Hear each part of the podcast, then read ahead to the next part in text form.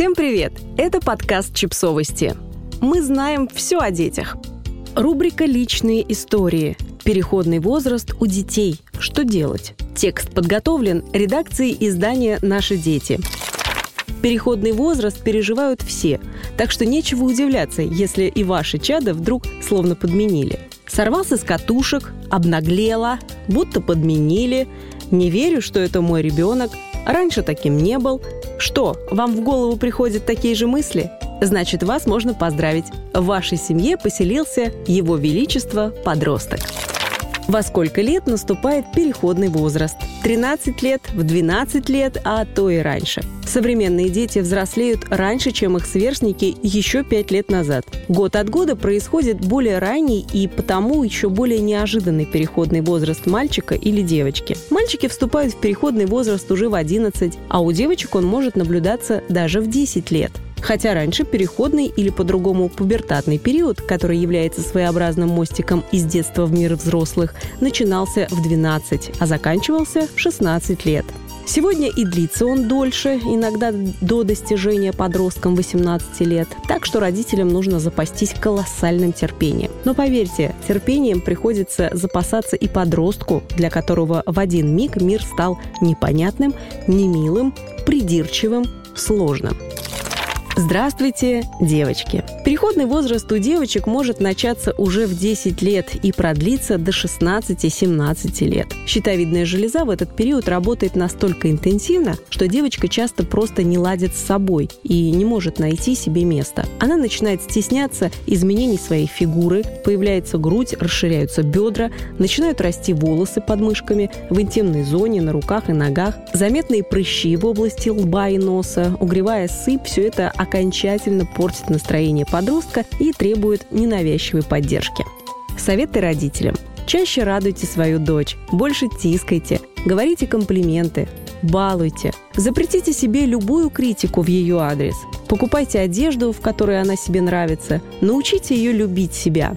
Особенно важно папам и старшим братьям не обидеть девочку-подростка словом. Наоборот, попытайтесь быть максимально корректными и добрыми в своих высказываниях и оценках. Здравствуйте, мальчики! Половое созревание у мальчиков в этот период происходит очень активно. Переходный возраст мальчиков начинается с роста половых органов. Это происходит в конце 10 лет, а уже к концу 11 лет происходит рост волос. В 14 лет голос мальчика становится грубее, срывается, чтобы в 16 лет стать твердым мужским басом. Появляются волосы в области подмышек, на ногах и руках, пушок над верхней губой и иногда в области щек и подбородка. Окружающие начинают чувствовать резкий запах пота подростка, как раз время приучить молодого человека к каждодневному душу и дезодоранту, и отмечают его огрубевший голос. Наконец, одно из главных признаков наступившего переходного возраста – семяизвержение по ночам, которое является совершенно нормальным и свидетельствует о мужском здоровье вашего сына. За полюции ни в коем случае нельзя ругать. Не стоит акцентировать на них внимание, чтобы не загнать ребенка в комплексы, но папа или старший брат или дедушка должны аккуратно намекнуть. Так у всех, это нормально. Как и девушки, юноши крайне придирчиво относятся к своей внешности, а также к мнению о себе близких и чужих людей. Они не способны сомневаться, идти на компромиссы, уверены в своей правоте, от чего почти всегда очень риски и нелестны в отзывах о других людях. Дают жесткие оценки словам и поступкам, но понимание невозможности переделать всех и вся лишь загоняет их в подавленное или агрессивное состояние.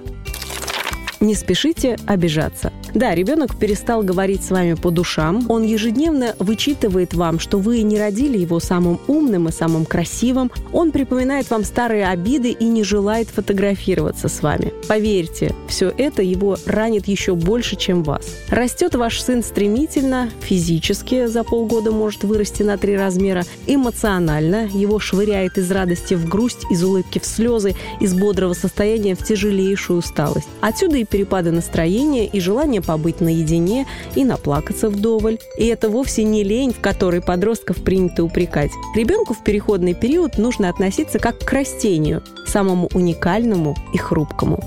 Советы родителям.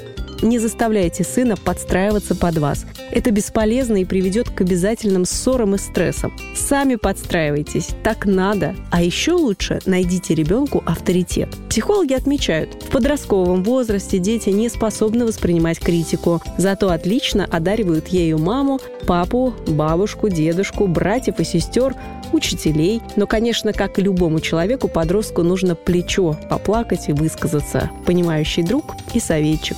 Родителям повезет, если о таком человеке они позаботятся заранее. Здорово, если это будет тренер спортивной секции, в которой занимается ребенок, или другой хорошо знакомый вам взрослый, который понимает и разделяет увлечения вашего ребенка. Инструктор по танцам, заядлый велосипедист, дайвер и прочее. При наличии такого знакомого вам взрослого, которого уважает и которому доверяет подросток, контролировать и понимать подростка гораздо легче. Нет запретам и нравоучениям. Чем больше «нет», тем больше подросток будет сопротивляться. Но чем чаще вы будете ему говорить «да», доверяя и расширяя границы, признавая его взрослым и самодостаточным, тем скорее он станет взрослым и уверенным в себе, и тем быстрее пройдет острый период подросткового роста.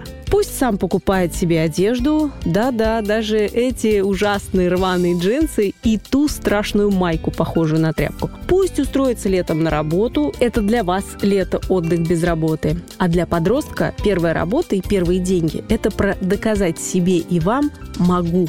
Такое «могу» так поднимает самооценку и уверенность, что действует на организм и психику терапевтически и оздоравливающе.